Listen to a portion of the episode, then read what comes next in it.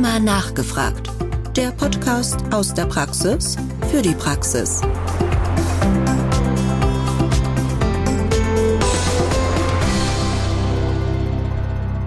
Liebe Kolleginnen und Kollegen, herzlich willkommen zum Rheuma nachgefragt, unserem Podcast aus der Praxis für die Praxis mit Themen rund um die Rheumatologie.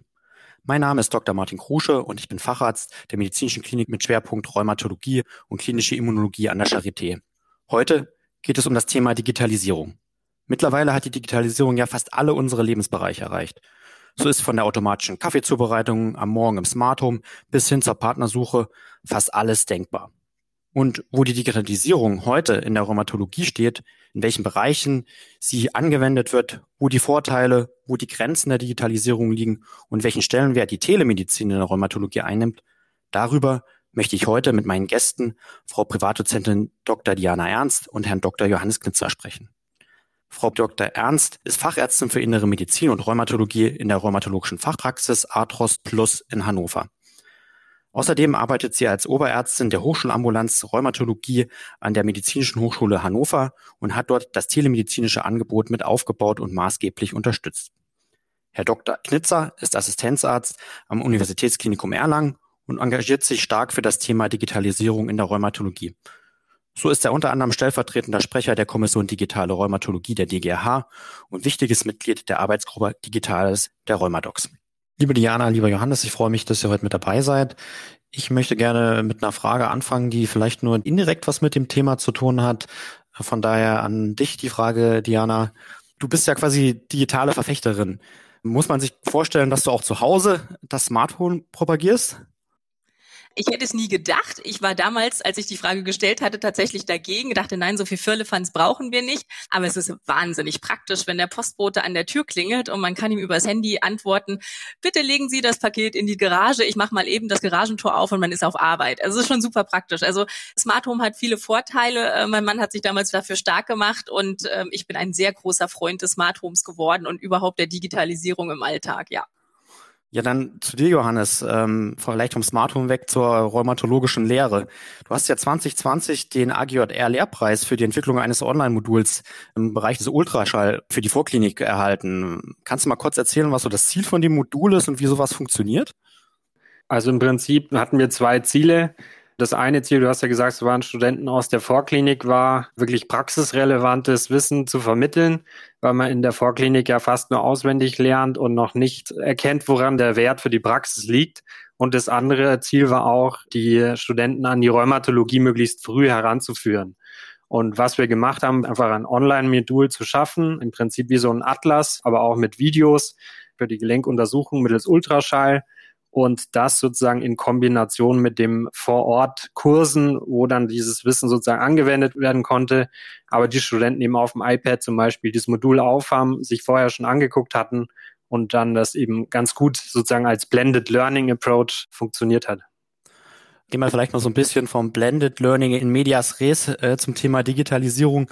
Es ist ja schon so, dass seit dem Ausbruch der Pandemie die Digitalisierung in der Rheumatologie rasant zugenommen hat. Insbesondere so das Thema Telemedizin, das ja auch ein Teilsegment der Digitalisierung darstellt, rückt dabei ja immer stärker in den Fokus. Äh, Diana, an der NMH, wie habt ihr das mit der Umsetzung der telemedizinischen Sprechstunde gemacht? Genau. Also letzten Endes war das ja tatsächlich aus der Not geboren. Also wir mussten ähm, und waren gezwungen, Patienten auszubestellen, um einfach Kapazitäten freizuhalten. Und dabei ist dann auch die Idee gekommen, das einmal auch so ein bisschen forschungsmäßig dann aufzuarbeiten. Aber wir haben dann angefangen und haben die Patienten eben ausbestellt und haben ihnen ein Angebot gemacht, dass sie entweder telefonisch oder auch per Videosprechstunde konsultiert werden. Und wie nehmen die Patienten das wahr? Ganz, ganz unterschiedlich. Also ich würde sagen, der große Teil, also zwei Drittel, haben das sehr gerne angenommen und sind auch damit gut zurechtgekommen.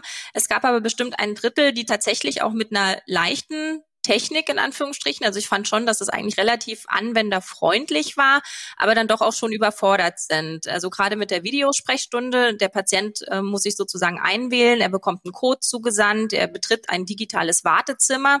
Das muss auch alles sozusagen vorher eingerichtet werden. Es gibt extrem viele Anbieter inzwischen. Ich meine, es sind über 30 inzwischen, die das auch zertifiziert anbieten, also die man sozusagen benutzen darf.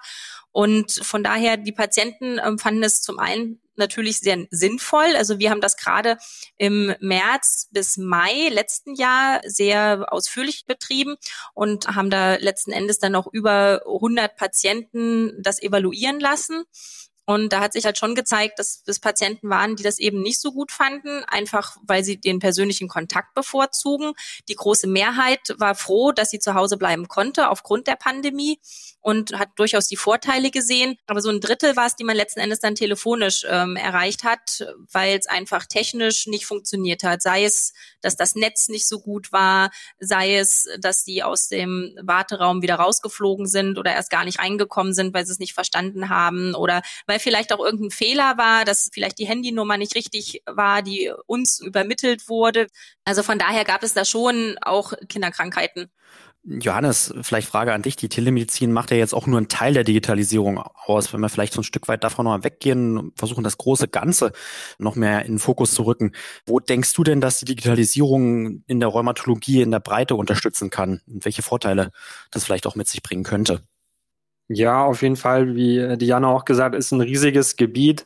Also die Vorteile, die ich sehe, einfach diese Niedrigschwelligkeit der Angebote und die Schnelligkeit. Also ich meine, wenn wir jetzt heute ein Zugticket buchen, gehen wir, glaube ich, ein Smartphone, haben das in fünf Minuten gemacht und ich glaube, das sind einfach Vorteile, die wir in der Medizin allgemein noch nicht umgesetzt haben und ich glaube allgemein entlang der ganzen Patient Journey verbessern können, egal ob jetzt die Diagnose wo wir auch mittels Symptomcheckern recht schnell eine erste Einschätzung erhalten und vielleicht auch direkt eine Terminvermittlung beim Rheumatologen entsprechend dem Risiko automatisiert. Da würden so viele Sachen in einem Schritt verbessert werden.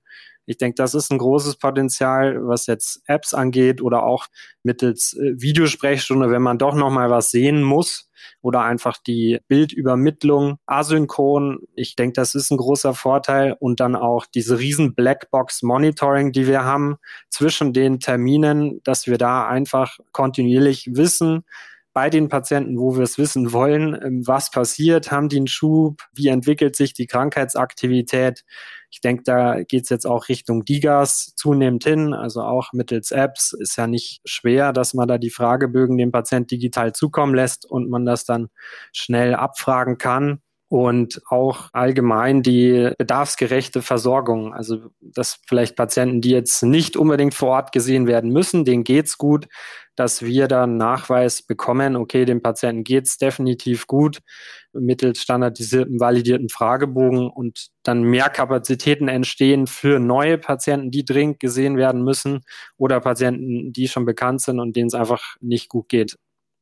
Du hast das ja jetzt aus der Arztsicht beleuchtet, vielleicht auch aus der wissenschaftlichen Sicht, wie kann ich quasi Patienten besser monitorieren, vielleicht mehr Daten noch akquirieren, um, um interessante Studien zu machen. Drehen wir den Spieß vielleicht mal um. Wo siehst du denn vor allem so für die Patienten die Vorteile der Digitalisierung? Ja, ähm, hast du recht, das ist sicher das Wichtigste, dass man daran denkt. Und wir haben beim letzten DGH-Kongress ja auch diese Virtual Fishbowl gehabt, wo ja auch Patienten, Vertreter von der Rheumaliga waren. Und da war ich auch ziemlich gespannt, was die sagen und habe guten Input bekommen. Und die sehen also auch großes Potenzial hier. Auch denke ich, wie wir, dass die richtigen Patienten entsprechend schnell gesehen werden können. Also diese bedarfsgerechte Versorgung. Und ich glaube, nicht jeder Patient hat Lust, da 300 Kilometer teilweise zum Rheumatologen zu fahren, wenn es ihm gut geht und wenn es eigentlich nichts zu besprechen gibt, ehrlicherweise. Gut, der Rheumatologe, ich freue mich natürlich, es ist ein angenehmer Termin, der Patient ist gut eingestellt. Da ist die Frage, ob ehrlich gesagt die Rheumatologen auf diese gut laufenden Patienten verzichten wollen. Aber aus Patientensicht, glaube ich, gibt es viele, die da sich freuen, wenn das telemedizinisch abbildbar ist und natürlich auch Therapiebegleitung. Also sei es jetzt Informationen bei der Erstdiagnose, da reicht hinten und vorne nicht die Zeit, habe ich heute auch wieder gemerkt. Gerade bei jungen Patienten, wenn man da dann noch ergänzen kann mit einfach digitalen Informationsangeboten oder auch Therapiemöglichkeiten für Patienten, wenn es jetzt das zum Beispiel äh, Yoga Tool ist zu Hause, wo Patienten entsprechende Anweisungen bekommen, was gibt's für Übungen oder auch Richtung Depression, wo ja jetzt aktuell die meisten DIGAs entstehen, sozusagen im psychologischen Bereich, dass man da Patienten schnell auffangen und digital helfen kann. Diana, wo würdest du denn da den Stellenwert in der Praxis sehen? Wo findest du liegen die Vorteile? Also in der Praxis gibt es tatsächlich einige Vorteile von digitalen Anwendungen. Und es gibt auch verschiedene Anbieter, die im Prinzip so Softwaresysteme haben, die einfach Prozessoptimierungen in der Praxis anbieten. Das fängt an bei der Terminvergabe. Also sprich, die Patienten können sich online anmelden über die Terminvergabe, die Sie auf der Homepage der Praxis finden und bekommen dann zum Beispiel den nächsten freien Termin. Sie können darüber einen Termin absagen. Sie werden per SMS erinnert und man kann auch in der Praxis selbst Prozesse optimieren, indem zum Beispiel die Patienten, die Ankunftszeit wird registriert, die Wartezeit wird automatisch erfasst. Wenn Patienten ausfallen, werden Patienten vorgeschoben. Also all diese Möglichkeiten bestehen bereits und es gibt so zum, von Basic-Optionen für irgendwie 40 Euro pro Arzt im Monat bis zu das super duper Angebot, wo man dann auch locker mal 200 Euro pro Arzt im Monat bezahlt und hat dann meinetwegen 500 SMS-Nachrichten für Terminerinnerungen mitgekauft. Aber man hat definitiv nachweislich deutlich weniger Patienten, die zum Beispiel nicht kommen. Also man hat diese Lücken gefüllt automatisch und es gibt sogar Systeme, die dem Patienten, die können sich das aussuchen, dann anbieten, dass so wie ein Termin abgesagt wird, ähm, dass der nächstfreie, dass man sozusagen benachrichtigt wird und dann kann man den für sich dann sozusagen in Anspruch nehmen. Aber vielleicht, um nochmal einen anderen Blickwinkel drauf zu bekommen, wir haben jetzt erstmal festgehalten, sehr viel positive Hoffnung, die daran geknüpft sind an diesen Digitalisierungsprozess. Wo würdest du aber auch sagen, wo sind vielleicht so ein bisschen die Grenzen oder vielleicht die Herausforderungen, denen wir uns da auch trotz allem stellen müssen? Ja, also da gibt es natürlich jede Menge und das Gesundheitssystem lässt sich nicht so schnell ändern wie vielleicht manche anderen Systeme. Also erstens gibt es einfach viel zu wenig Wissen über die entsprechenden Angebote. Dann natürlich die Vergütung. Aktuell lohnt sich das, glaube ich, äh, nicht wirklich, ähm, Telesprechstunde oder Videosprechstunde anzubieten. Das ist sicher eine große Herausforderung oder was wir jetzt ja auch beim Europäischen Kongress mitbekommen haben, wo die aktuellen Guidelines entwickelt werden, ist viel zu wenig Evidenz. Ja, und das hält sowohl Rheumatologen als auch Patienten vielleicht ab, manche gerade Therapieangebote dann zu nutzen und natürlich die technischen Grenzen. Also wenn es jetzt komplexe Patienten sind, wo man wirklich eine körperliche Untersuchung braucht, gewisse Sachen lassen sich sicher abbilden, Morgensteifigkeit, vielleicht auch geschwollene Gelenke, aber ich glaube, da stößt man aktuell noch sehr schnell an die Grenzen. Ich möchte jetzt gerne noch mal mit euch einen Schritt weitergehen. Ich glaube, ein ganz spannendes anderes Thema ist dieses ganze Themengefeld Digas und auch Wearables, die sich vielleicht noch nicht komplett durchgesetzt haben, aber glaube ich immer mehr auf dem Vormarsch sind. Johannes, äh, magst du vielleicht noch mal ganz kurz so ein bisschen in dieses ganze Themengebiet einführen, was Wearables überhaupt sind und wo siehst du da den Stellenwert?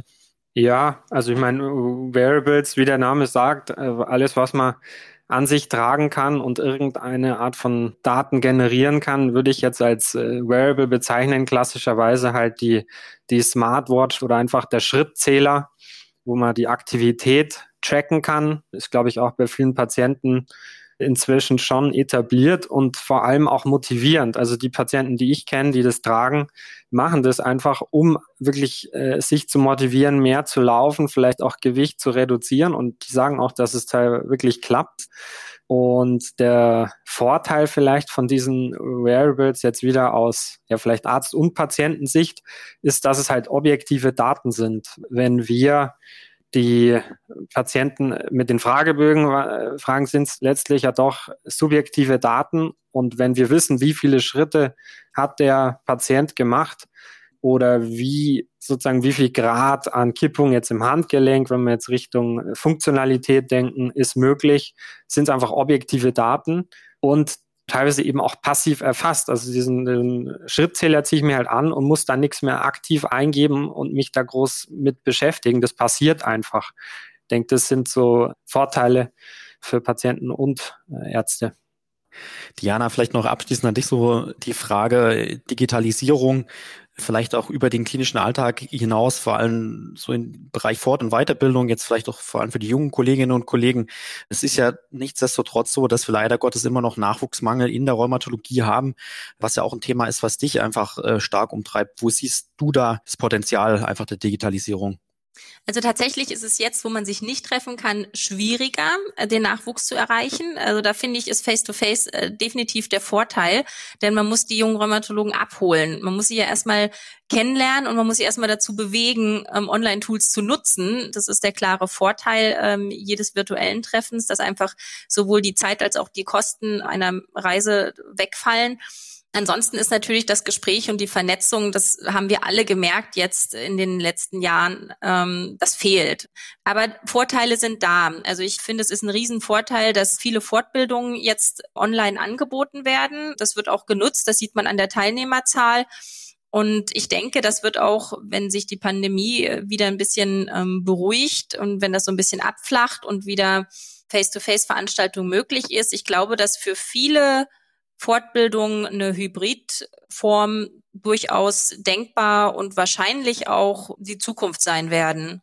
Ähm, Johannes, vielleicht für dich zum Ende noch die Frage analog, hybrid, digital. Was meinst du jetzt vielleicht mal für die Patienten? Wo geht da die Reise hin? Ja, also ich, ich würde mir wünschen, dass wir auch vielleicht aus so einer gemischten Arzt-Patientensicht unnötige äh, bürokratische und strukturelle Hürden einfach abbauen können mittels Digitalisierung und auch noch mehr hin Richtung evidenzbasierter Medizin. Es soll heißen, wenn die Erstvorstellung bei mir kommt, muss sie nicht immer wieder diese Allergien, Medikamente, den ganzen Kram bei mir nochmal runterbeten, sondern ich habe diese Informationen schon in meinem System vorliegen und kann mich aufs Wesentliche konzentrieren und auch bei der Therapieentscheidung kann ich dem Patienten äh, konkret adaptiert vielleicht an sein Alter, Geschlecht und so weiter sagen, wenn Sie Medikament XY nehmen, haben Sie so und so ein Risiko für Infekte und haben so und so eine Hoffnung, dass in drei Monaten Sie beschwerdefrei sind. Weil das sind ja die Fragen, die uns eigentlich dann äh, entgegenkommen und wo man es jetzt genau auf den Patienten noch nicht so genau, glaube ich, beantworten kann. Aber eigentlich, glaube ich, anhand der riesen Datenmenge, die ja vorhanden ist, müsste man es eigentlich schon können. Und da würde ich mir wünschen, dass da die Reise mehr in diese Richtung geht und ja, wir einfach diese Vorteile der Digitalisierung irgendwann jetzt mal mitnehmen. Kann ich auch nur unterstützen. Hoffe, dass die Reise da auch weitergeht. Ich glaube, uns stehen wirklich auch spannende und hoffentlich auch innovative Jahre jetzt äh, bevor im Feld der Rheumatologie. Liebe Diana, lieber Johannes, ganz vielen Dank dass ihr heute mit mir zusammen diskutiert habt. Unfassbar spannendes Thema, die Digitalisierung, ein Thema, was uns auch noch in den folgenden Monaten und vielleicht auch Jahren weiter beschäftigen und umtreiben wird. Von daher ganz herzlichen Dank für eure Gedanken und eure Ideen. Liebe Zuhörer, das war's heute von unserer Podcast-Folge Rheuma nachgefragt. Ich hoffe, es hat Ihnen gefallen. Ich würde mich freuen, wenn Sie weiterhin mit dabei bleiben. Wir haben viele spannende Themen in den kommenden Wochen noch für Sie vorbereitet. Von daher alles Gute und hoffentlich bis bald. Auf Wiederhören. Rheuma nachgefragt. Der Podcast aus der Praxis für die Praxis.